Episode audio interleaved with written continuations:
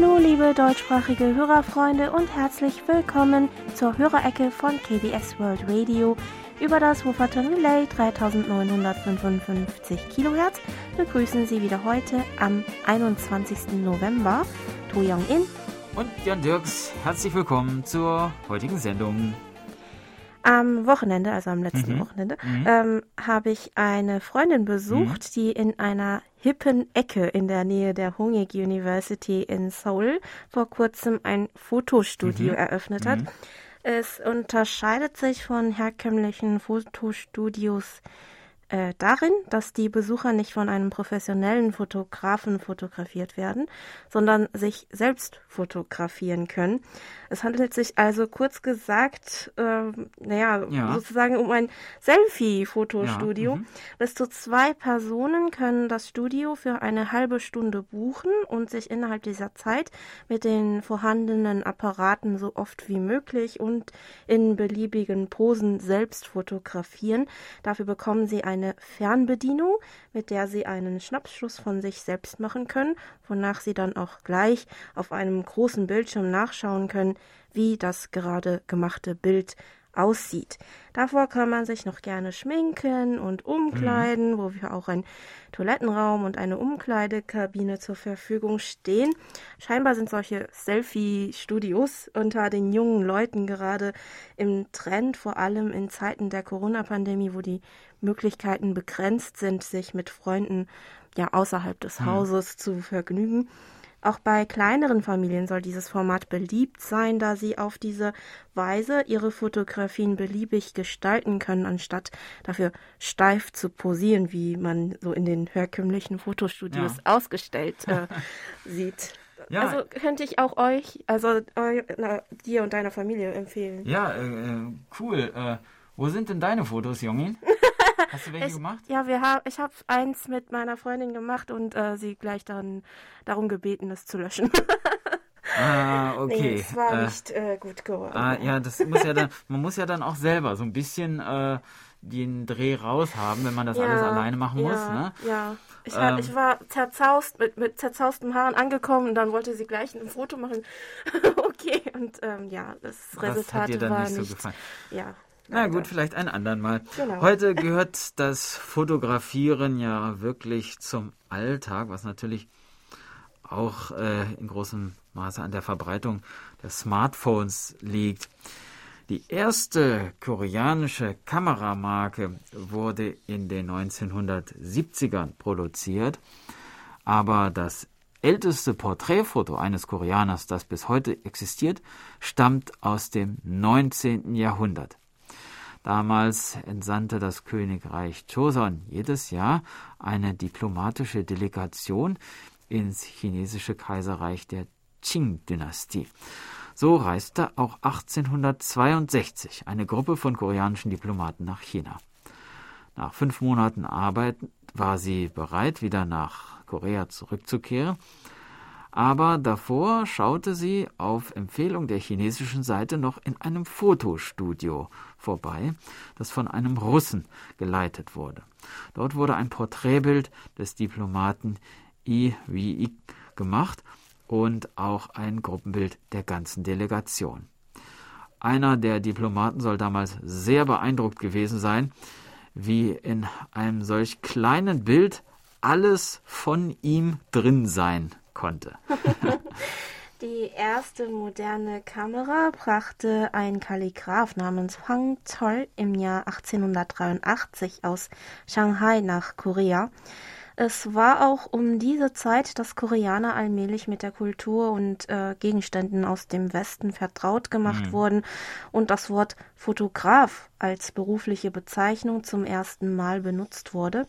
Das erste kommerzielle Fotostudio, das von einem Koreaner nicht nur für die Adelsschicht, sondern für die Nutzung einer breiteren Masse betrieben wurde, wurde dann in Korea 1907 eröffnet.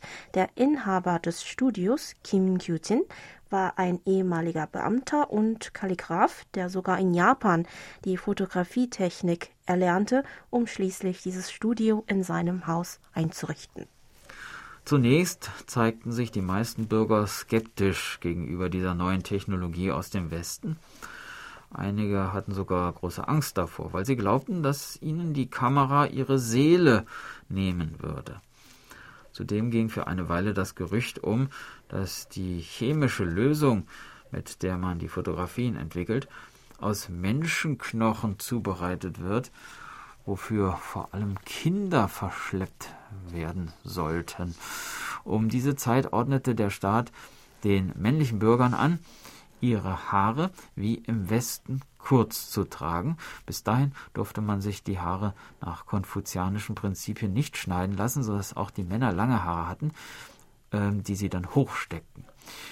Infolge dieser Verordnung stieg plötzlich das Interesse an der Fotografie, da es den meisten Bürgern schwer fiel, sich die Haare kurz schneiden zu lassen und sie sich deshalb darüber freuten, ihr Gesicht mit den ursprünglich langen Haaren in dieser Form, also auf Fotos, bewahren zu können.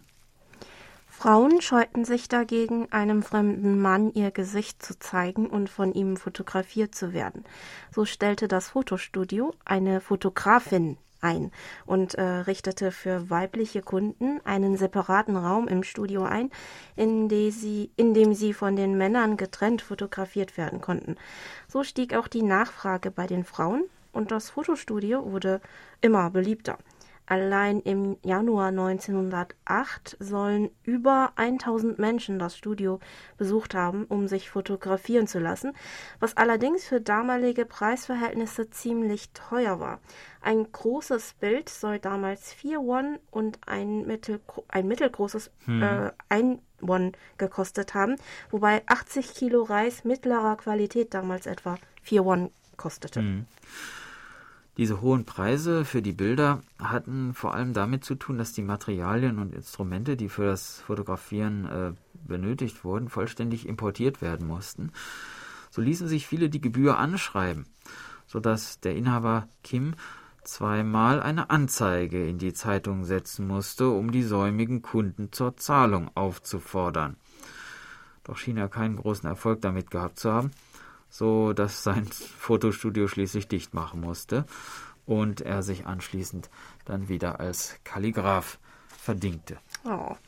Ja, die Fotografie mhm. ist mit Sicherheit eine schöne Erfindung, mit der man viele schöne Momente des Lebens mhm. festhalten kann. Die Geschichte des deutschsprachigen Programms von KBS World Radio wird dankenswerterweise von unseren Hörerfreunden vor allem schriftlich dokumentiert, zum Beispiel über ihre Empfangsberichte. So haben wir über die Schneckenforst zum Beispiel von Jürgen Hannemann aus Krefeld seinen Empfangsbericht für den September und Oktober erhalten, wo er uns mit seinem Sony ICF SW 77 mit 5 Meter Wurfantenne durchschnittlich mit Simpo 5x5 empfangen konnte. Bei Herrn Hannemann bedanken wir uns auch dieses Mal herzlich für das Mandala-Bild. Diese Woche haben uns auch zwei Postkarten erreicht. Eine kam von Monitor Michael Lindner aus Gera, der uns schreibt, die ersten Schulferien erleben wir mit unserem Enkel Philipp im Naturparadies Harz. Was kann es Schöneres geben? Hier findet man eine traumhafte Erlebniswelt mit vielen Highlights. Ja, wir hatten schon Ausschau mhm. nach Ihrer Postkarte gehalten, lieber Herr Lindner. Wir freuen uns zu lesen, dass Sie einen schönen Urlaub hatten. Die zweite Postkarte kam von unserem japanischen Hörerfreund Susumu Nomura aus Yamaguchi, der uns dieses Mal Folgendes schreibt. Der japanische Rundfunksender NHK berichtete von einer Firma in Hiroshima, die an den Folgen der Corona-Krise gelitten und darum mit der Zucht von Grillen angefangen hat. Es handelt sich hierbei um essbare Grillen. Diese essbaren Grillen sind sehr fortpflanzungsfähig. Das ist eine Vorbereitung auf die Lebensmittelknappheit in nächster Zukunft. Die essbaren Grillen werden in Öl gebraten. Der mhm. Geschmack ist ähnlich dem von Shrimps. Sie werden auch pulverisiert auf verschiedene Gerichte gestreut gegessen. Nun sollen auch Grillen Reiscracker verkauft werden. Diese Firma verkauft ihr Produkt unter dem Namen Hiroshima Grillen. Oh ja, die mhm. Nachricht habe ich ähm, äh, über diese Reiskräcker habe ich auch gelesen. Auf Japanisch sollen sie Koorogi Senbei heißen, also mhm. wortwörtlich Grillenkräcker. Äh, in Korea waren auch frittierte Grillen öfters zu sehen, als die Hungersnot groß war.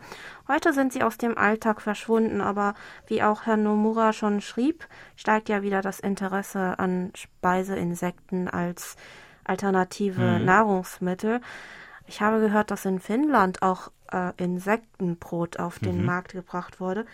Tatsächlich sollen ähm, die Grillen, ja, um auf die Grillen wieder ja, zurückzukommen, ja. ähm, einen höheren Proteingehalt aufweisen als Rind- oder Schweinefleisch und auch reich an Vitamin D, Vitamin B1 und B2 sein. In Korea ist seit kurzem auch getrockneter Seetang im Angebot, der mit Grillenpulver gewürzt mhm. ist. Scheinbar soll die koreanische Firma, die dieses Produkt herausgebracht hat, allein letztes Jahr einen überraschend hohen Umsatz von 100 Millionen Won erzielt haben. Der Markt für Speiseninsekten ist zwar noch nicht groß, aber scheint allmählich zu wachsen. Mhm. Weiter geht es mit der digitalen Post. Über unsere German-Adresse schrieb uns Monitor Lothar Rennert aus Berlin. Zu der ersten Musik, die bei Musik verbindet am 11.11.2020 gespielt wurde, nämlich äh, dem Stück Der Tiger kommt, kann man bei Arirang TV manchmal Tanzeinlagen vor historischen Bauten sehen. Diese Musik scheint in Korea zu einem Ohrwurm geworden zu sein. Wenn ich aber den Musiktitel Der Tiger kommt im Internet eingebe, kommt alles Mögliche, nur nicht diese Musik. Ja, dieses Lied hatten wir ja auch vor kurzem in der Hörerecke gespielt. Mehrere Lieder der Kuga-Gruppe Inalchi, die dieses Lied gesungen und gespielt hat, wurden jeweils in den jüngsten offiziellen Clips von der koreanischen Tourismuszentrale zur Werbung für Korea als Reiseland verwendet, darunter auch das Lied Der Tiger kommt, auf Koreanisch Pom Unda.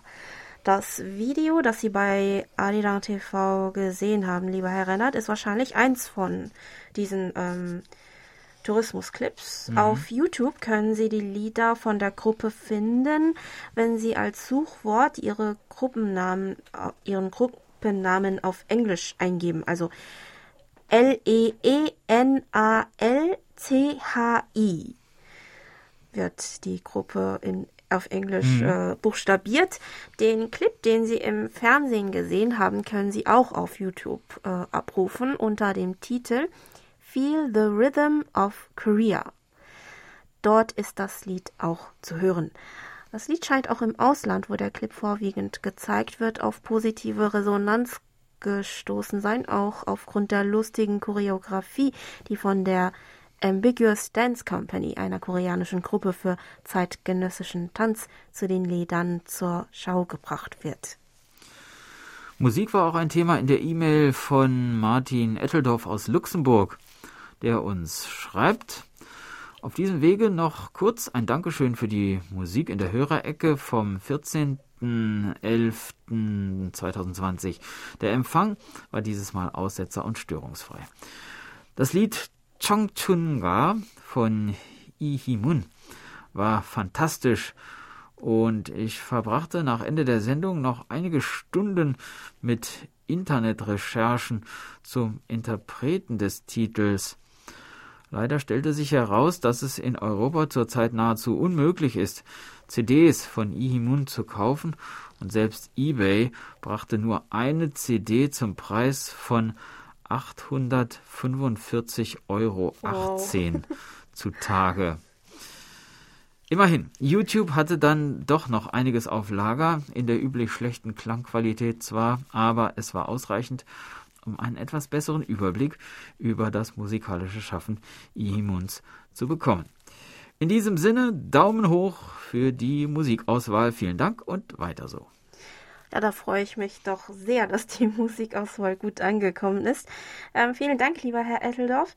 Ähm, wir wollen dann dieses Mal auch ein ähm, traditionelles Gesangsstück mhm. äh, anhören, allerdings wieder mit modernen Komponenten. Wir hören das Stück Hungtaryong. Äh, dargeboten von Dubonche Tal und Kim Jun-soo.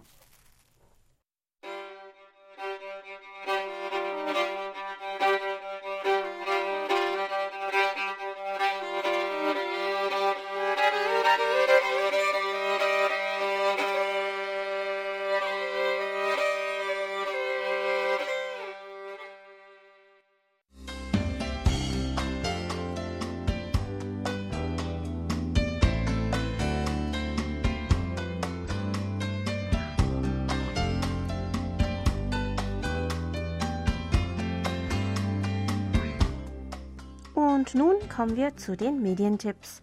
Auch diese Woche ein herzliches Dankeschön an Monitor Erich Kröpke für ihre Zusammenstellung. Die Tipps für die 48. Kalenderwoche bestehen nur aus zwei Sendungen im Fernsehen, schreibt Herr Kröpke.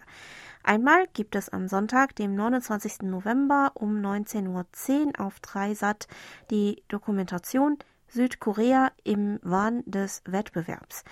In dem Beitrag aus der Reihe NZZ-Format des Schweizer Fernsehens geht es um die Grundlagen des wirtschaftlichen Erfolges Südkoreas. Der zweite Fernsehtipp kommt ebenfalls am Sonntag, dem 29. November. Das Schweizer Fernsehen SRF 1 zeigt um 23.20 Uhr in der Reihe SRF Doku die Reportage Singen mit Angry Bird über den koreanischen Sänger Kim Jae-chang der in den Slums einer indischen Stadt einen Kinderchor aufgebaut hat. Ja, ich habe gesehen, der Chor war letztes Jahr zu Besuch in mhm. Korea mhm. und hat auch äh, gesungen. Ja, das waren die Medientipps. Übrigens haben wir vor ein paar Tagen vom koreanischen Generalkonsulat in Frankfurt eine E-Mail bekommen, dass vom 18. bis zum 30. November das neunte koreanische Filmfestival online stattfindet. In diesem Zeitraum äh, werden dem Publikum 36 koreanische Kurz- und Spielfilme, darunter Kassenschlager sowie Arthouse und Independent-Filme, präsentiert.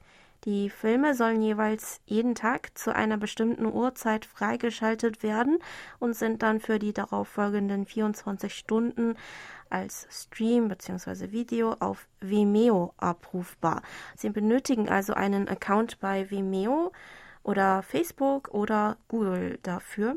Die Leihgebühr für einen Film soll 3 äh, 3,99 Euro mhm. betragen, wonach er ab Freigabe ja, 24 Stunden abrufbar sei.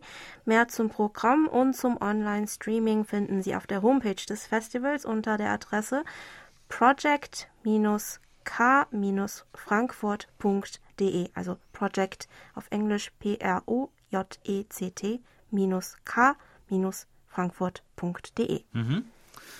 Ja, und dann wollen wir Sie, liebe Hörerfreunde, schon heute darauf hinweisen, dass am 30. November eine Sondersendung bei uns geplant ist. Im Fokus steht dieses Mal die buddhistische Küche äh, unter anderem welche Bedeutung sie hat vor dem Hintergrund des größer werdenden Interesses an gesunder Ernährung, welche Philosophie hinter der buddhistischen Küche steckt und warum sie heute so viele begeistert. Das sind die Fragen, um die es gehen soll.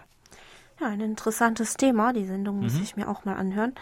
Ähm, nun kommen wir aber wieder zurück zur Post. Nuri Streichert aus Hildesheim berichtete, dass er uns auf der Kurzwelle am 14. November mit Sempo 43333 und am 15. November mit Sempo 5x4 gehört hat.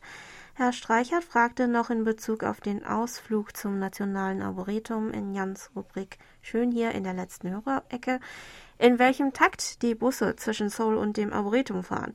Es kommt drauf an, von wo aus in Seoul man losfährt, aber die Busse fahren meistens in fünf bis zwanzig Minuten Abstand und höchstens in einem ja 30 oder 35 Minuten Abstand. Danach muss man noch in einen anderen Bus umsteigen, der aber ebenfalls alle 15 bis 30 Minuten vorbeikommen sollte. Die Busse in Seoul fahren allgemein in diesem Takt, also zwischen 5 und 15 Minuten. Mhm. Je nach Strecke kann es auch bis zu 30 Minuten dauern, bis der nächste Bus kommt. Manchmal hängt es auch von der Verkehrslage ab. Also wenn es zu viel Stau gibt, dann kommen, können sich die Busse auch mal verspäten. Aber dafür kommen dann äh, nicht selten auch gleich zwei auf einmal an. Aber seitdem es Sonderspuren für Busse gibt, werden die Zeitabstände ziemlich gut eingehalten.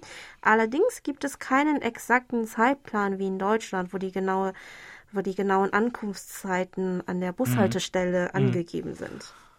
Das kann man allerdings über eine App genau ja. in Erfahrung bringen. Ne? Guckt man drauf, oh, Bus kommt in, in zwei Minuten, genau. muss ich schnell runter, äh, weil der nächste dann erst in zehn Minuten kommt oder so. Also das kann man, ist schon sehr, sehr äh, bequem. Da weiß ja, man also immer genau, äh, ja, wie das Timing ist. Dann gab es auch eine E-Mail von Monitor Dieter Feltes aus Pürbaum, der am 11. November mit seinem Sony ICF SW 7600G mit 10 Meter Langdrahtantenne einen Empfang von SINPO 23222 verzeichnete. Herr Feltes fragte, wie es nach dem Anstieg der Corona-Infektionszahlen in Korea mit Homeoffice aussieht. Ja, äh, Homeoffice ist weiterhin möglich, auch bei KBS. Vor allem Kolleginnen und Kollegen mit Kleinkindern oder äh, chronisch Kranken steht diese Möglichkeit weiterhin zur Verfügung. An dem Tag hatten wir in Kreuz und Quer durch Korea über die Volkszählung berichtet, also an dem mhm. 11. November, ähm, die im Oktober lief. Unter den Bürgern gab es jedoch die Kritik, dass viele Fragen peinlich seien und die Privatsphäre verletzten. Beispielsweise wurde gefragt, ob man ein Kind habe, das gestorben sei und zu welchem Zeitpunkt man die erste Ehe eingegangen sei, sollte man zum zweiten Mal verheiratet sein mhm. und so weiter. Ob man das, das Schlafzimmer gemeinsam benutzt oder. Ja, das kann man ja, auch schon ja, vor. Ja. ja. Ähm, dazu meinte Herr Feltes noch. Zur Volkszählung möchte ich bemerken, dass die bei der Bevölkerung äh, dass die der Bevölkerung gestellten Fragen mir doch etwas zu weit gehen. Sie gehen meiner Meinung nach in einen Bereich, der nur die einzelnen Familien betrifft. Ich kann mir vorstellen, dass viele Familien teilweise die Auskünfte verweigern. Ja, ich war auch ein bisschen erschrocken, mhm. weil einigen, einige Fragen, vielleicht müssen die Fragen dem aktuellen Trend doch etwas angepasst werden, wo doch der Schutz von Privatsphäre und persönlichen Daten von vielen für wichtiger erachtet werden als noch vor einigen Jahren. Ähm, eine E-Mail haben wir diese Woche auch von Edwin Reibold aus mhm. Wilhelmsfeld erhalten. Darin schreibt er uns. Bei uns in Deutschland gibt es leider zu viele Leute, die das Virus nicht ernst nehmen. Und daher sind die Zahlen auch wieder stark angestiegen. Viele Deutsche wissen zwar, dass sie Rechte haben, vergiss, vergessen aber, dass sie auch Pflichten haben, zum Beispiel andere Menschen zu schützen. Und das ist auch das Problem. Traurig finde ich zudem, dass die Leute nicht mehr verzichten können.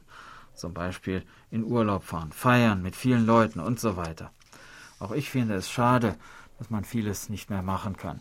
Meiner Meinung nach sollte aber die Gesundheit wichtiger sein, als Partys zu feiern oder in Urlaub zu fahren bzw. in Urlaub zu fliegen. In der Hörerecke vom 14. November wurde erwähnt, dass der Empfang am 7. November teilweise sehr schlecht war. Auch bei mir war das, äh, war der Empfang in den letzten circa 10 Minuten nur mit O2 zu bewerten und man konnte teilweise nichts mehr verstehen. Am 14. November war der Empfang dafür ähm, etwas besser als sonst, nämlich O4. Herr Reibold fragte außerdem noch nach, ob der monatliche Beitrag von Monitor Thomas Schneider aus Freiburg eingestellt worden ist.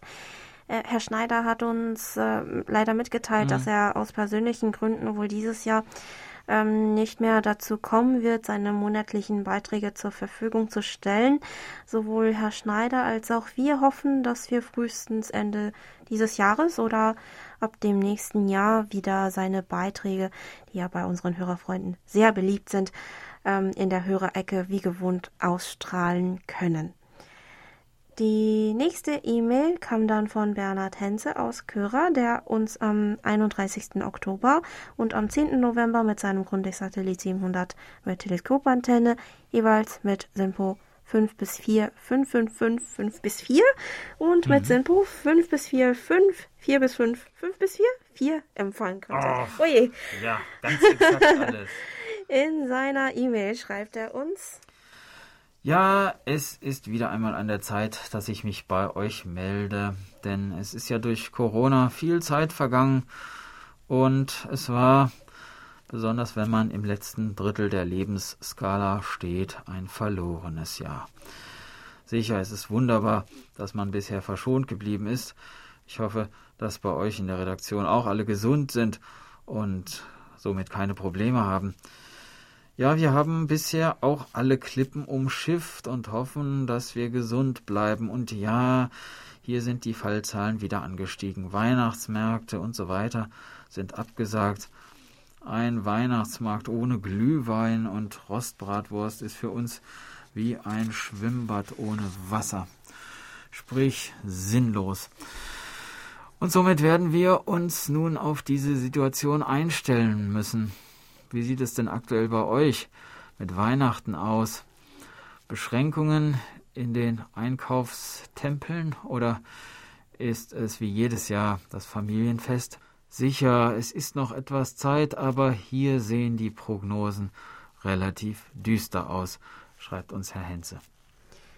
Ja, wegen Corona werden wahrscheinlich nur wenige zu Weihnachten ausgehen und kaum an Partys und Gottesdiensten teilnehmen können.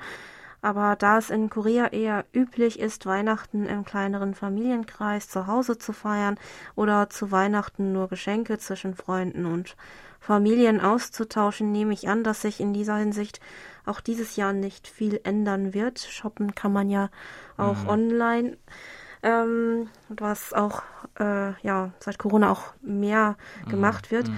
Andererseits gibt es ja seit einigen Jahren auch hier in Seoul immer mehr Weihnachtsmärkte, von denen einige auch schon angekündigt haben zu öffnen. Aber wenn die Neuinfektionszahlen wie jetzt weiter ansteigen, könnte es natürlich auch hier zu Änderungen kommen. Übrigens spürt man schon in den Straßen ein bisschen äh, von der Weihnachtsstimmung. Zum Beispiel sieht man schon Lichterdekorationen an den Kaufhäusern und in größeren Hotels. Auch habe ich neulich Masken mit typischen mhm. Weihnachtsmustern im Angebot gesehen, die unter dem Namen Christmask verkauft werden. Aha, wie schön. Ja. Monitor Franz Schanzer aus dem österreichischen Schrems, der bei uns am 14. November übers Internet bei gutem Empfang reinhören konnte, berichtete uns weiter über die aktuelle von Corona beeinflusste Situation in Österreich. Der Empfang war wieder sehr gut, das Programm sehr ausführlich und gut moderiert. Nun gehen wir einem verschärften Lockdown entgegen, da sich die Infektionszahlen nicht bessern. Im Gegenteil, sie steigen täglich an. Wir erreichen die täglichen Infektionszahlen von nahezu 9500. Jetzt stehen uns ganztägige Ausgangsbeschränkungen, Schulschließungen und Besuchsverbot ins Haus. Wie das nun noch weitergeht, das ist eine Frage, die nun niemand klären kann. Besonders gefährdet sind die, sind die Pensionisten und Seniorenheime. Ja. Monitor Paul Gager aus Wien meldete über unsere Internetberichtsvordrucke mit Grüßen aus dem Corona-bedingten Lockdown, Lockdown in, in Österreich, wie Herr Gager schrieb, dass er uns mit seinem Texon S2000 mit Teleskopantenne am 13. und 15. November mit Simpo 5x4 gehört hat. Andreas Brem aus Wessling konnte uns auf der Kurzwelle vom 12. bis zum 14. November mit Simpo 5x4 hören. Über unsere German-Adresse haben sich dann noch gemeldet Monitor Burkhard Müller aus Hilden, der uns mit seinem Reuter RDR 50C mit 13 Meter Drahtantenne und Tiki und Koch Antennentuner am 16. November mit Simpo 44344 und am 17. November mit Simpo 5x4 empfangen konnte und Monitor Dieter Leupold aus Leipzig, bei dem wir uns wieder für die interessanten Artikel aus der Leipziger Presse mit Süd- und Nordkorea-Bezug bedanken. In Bezug auf die Nachricht über die Übernahme von Asiana Airlines durch Hanjin Kal, also die Holding von Südkoreas größter Fluggesellschaft Korean Air, fragte Herr Leupold außerdem noch, wie es derzeit mit dem Flugaufkommen im zivilen Sektor in Korea mhm. aussieht. Wie wir in unseren Nachrichten Ende Oktober bereits berichtet hatten, nehmen koreanische Fluggesellschaften langsam wieder Flüge auf Strecken innerhalb Asiens auf. Korean Air bot im September wöchentlich 120 Flüge auf 30 Auslandsstrecken an. Im Oktober wurden 124 Flüge auf 33 Strecken in der Woche angeboten. Asiana Airlines bietet wöchentlich 78 Flüge auf insgesamt 26 Auslandsstrecken an.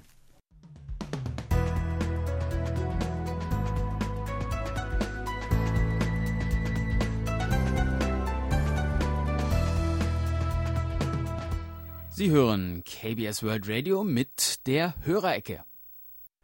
Geburtstagsecke. Auf der Geburtstagsliste von Monitor Bernd Seiser aus Ottenau stehen diese Woche Werner Spinnehörn in Frankfurt, Wolf Lutz Kabisch in Malschwitz, Gottfried Egger in Bad Reichenhall, Monitor Franz Schanzer in Schrems, Monitor Marco Hommel in Großröhrsdorf, Hayati Ayün in Pforzheim, Brigitte Kohl in Aachen, Richard Dirauf in Bad Staffelstein, Josef Zimmermann in Welbert, Robert Weibel in Saalach, Tina Jolk war in Bonn, Holger Wolf in Mannheim, Berthold König in Markdorf-Wacker und Eckhard Röscher in Dessau. Wir gratulieren allen ganz herzlich zum Geburtstag und wünschen alles Gute, viel Freude und Gesundheit. Einen weiteren Gruß richtet Herr Seisser außerdem noch nach Salach, wo Elisabeth und Robert Weibel am Donnerstag ihren 47. Hochzeitstag feiern konnten. Herzlichen Glückwunsch! Begleitet werden unsere Glückwünsche musikalisch von Muan Kwedo mit Kudege für dich.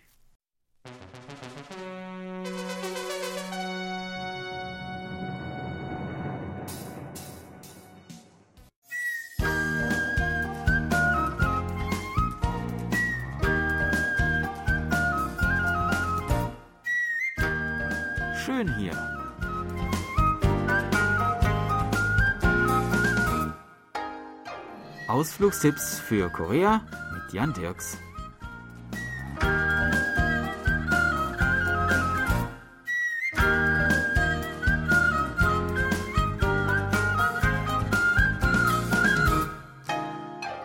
Heute besuchen wir die Gemeinde Joanmyeon im Landkreis Namyangju in der Provinz Gyeonggi-do, nicht weit entfernt von unserem Ausflugsziel der letzten Woche, dem Wald von Gwangnung mit dem Nationalarboretum. Das Schöne ist, die Gegend ist von Seoul aus sehr gut erreichbar und daher für einen Tagesausflug bestens geeignet. Einfach mit der Chungang-Linie bis zum U-Bahnhof Ungilsan fahren, aussteigen, fertig, da sind wir schon. Die Gemeinde Joanmyeon wurde 2010 als siebter koreanischer Ort in den weltweiten Verband der Slow Cities aufgenommen. Ein Prädikat für Ortschaften, die sich in besonderem Maße der Pflege einer nachhaltigen Lebensweise und traditioneller Kultur verschrieben haben. Joanmyeon, in einem Trinkwasserschutzgebiet gelegen, verbindet die schöne Landschaft um den Fluss Bukhangang mit ökologischem Anbau von Obst und Gemüse und der Pflege von traditionellem Brauchtum. Die Gemeinde besteht aus insgesamt zwölf Dörfern, von denen jedes seinen ganz eigenen Charakter hat und seine ganz eigenen Sehenswürdigkeiten. In Nungneri gibt es beispielsweise eine Lotusblumenkolonie und äh, Joanri ist für seine Reisstroh-Handwerkskunst bekannt. Im Dorf Ngneri befindet sich außerdem auch die Tasan-Gedenkstätte, die an den Philosophen Tasan erinnert, der im 18. Jahrhundert gelebt hat. Tasan hat zu Lebzeiten unentwegt auf Missstände im Land aufmerksam gemacht und in seinem Geburtshaus kann man seine eindringlichen Worte nachlesen und einen Eindruck bekommen von seinem aufrechten und bescheidenen Leben. Vor dem Geburtshaus befindet sich das Grab des Gelehrten. In der Gedenkstätte werden das Werk und die Spuren von Tarzan, der seinerzeit weit voraus war, aufgearbeitet und im Tarzan Kulturzentrum wird er aus heutiger Sicht neu beleuchtet und interpretiert.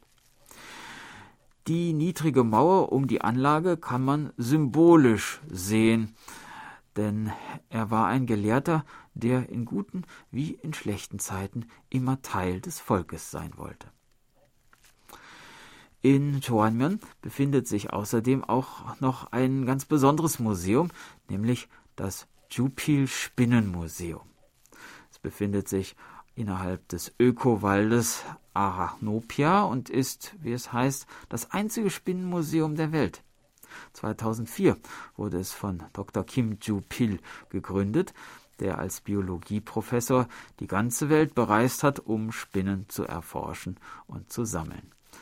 Das Museum besteht aus zwei Gebäuden, dem Hauptgebäude und einem Anbau.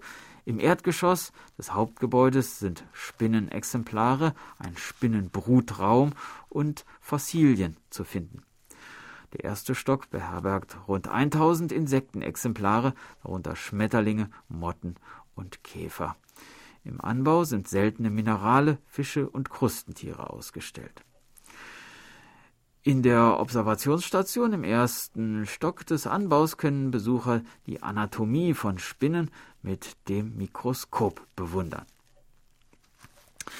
In der nahegelegenen Kreisstadt Namyangju bieten sich weitere interessante Sehenswürdigkeiten. Die Königsgräber Hungyurung, das mongolische Dorf, wo man in traditionellen Jurten das Leben der mongolischen Nomaden kennenlernen und mongolische Kleidung, Instrumente, Schmuck, Accessoires und Essen ausprobieren kann. Und die Kofik Filmstudios, die manchmal auch die Universal Studios Koreas genannt werden und wo so berühmte Filme wie Sopyeonje, Shiri und Joint Security Area entstanden sind und wo man zahlreiche Kulissen mit traditionellen koreanischen Häusern, Gerichtshäusern und Innenstudios besichtigen kann. Unbedingt einmal probieren sollte man, wenn man in diese Gegend kommt, auch verschiedene regionale Spezialitäten. Die Mokgolbae-Birnen sind für ihren süßen und erfrischenden Geschmack und ihre Saftigkeit berühmt. Sie sind eine Spezialität der Gegend von Namyangju wo auf 500 Bauernhöfen und Plantagen pro Jahr 10.000 Tonnen dieser Frucht produziert werden. Nicht nur ganz Korea wird mit diesen Birnen beliefert, sondern auch Amerika, Kanada, Japan, Taiwan, Frankreich und andere europäische Länder. Eine weitere Spezialität ist Ahornsaft, Korose Suek. Der Saft des koreanischen Ahorns, der zwischen Ende Februar und Ende März von Bäumen auf mehr als 600 Meter Höhe gewonnen wird und besonders viel Calcium enthält, ist für seine gute Wirkung bei hohem Blutdruck, Magenbeschwerden und Diabetes bekannt und auch bei Altersbeschwerden und Müdigkeit soll er helfen. Ja, das war unser Ausflugstipp für heute. In einer Woche starten wir die nächste Tour und würden uns freuen, wenn Sie dann wieder dabei sind. Tschüss und bis dann, sagt Jan Dirks.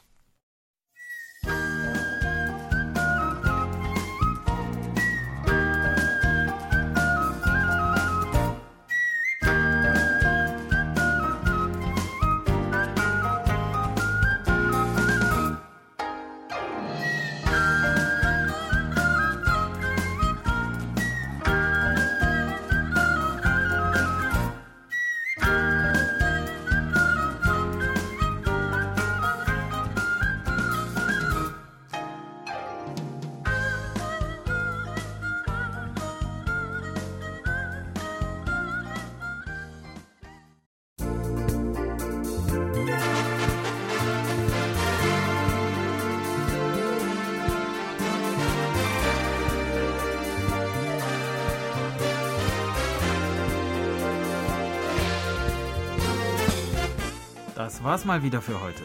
Vielen Dank fürs Zuhören. Noch ein schönes Wochenende wünschen Ihnen To Young In und Jan Dirks. Auf Wiederhören und bis nächste Woche.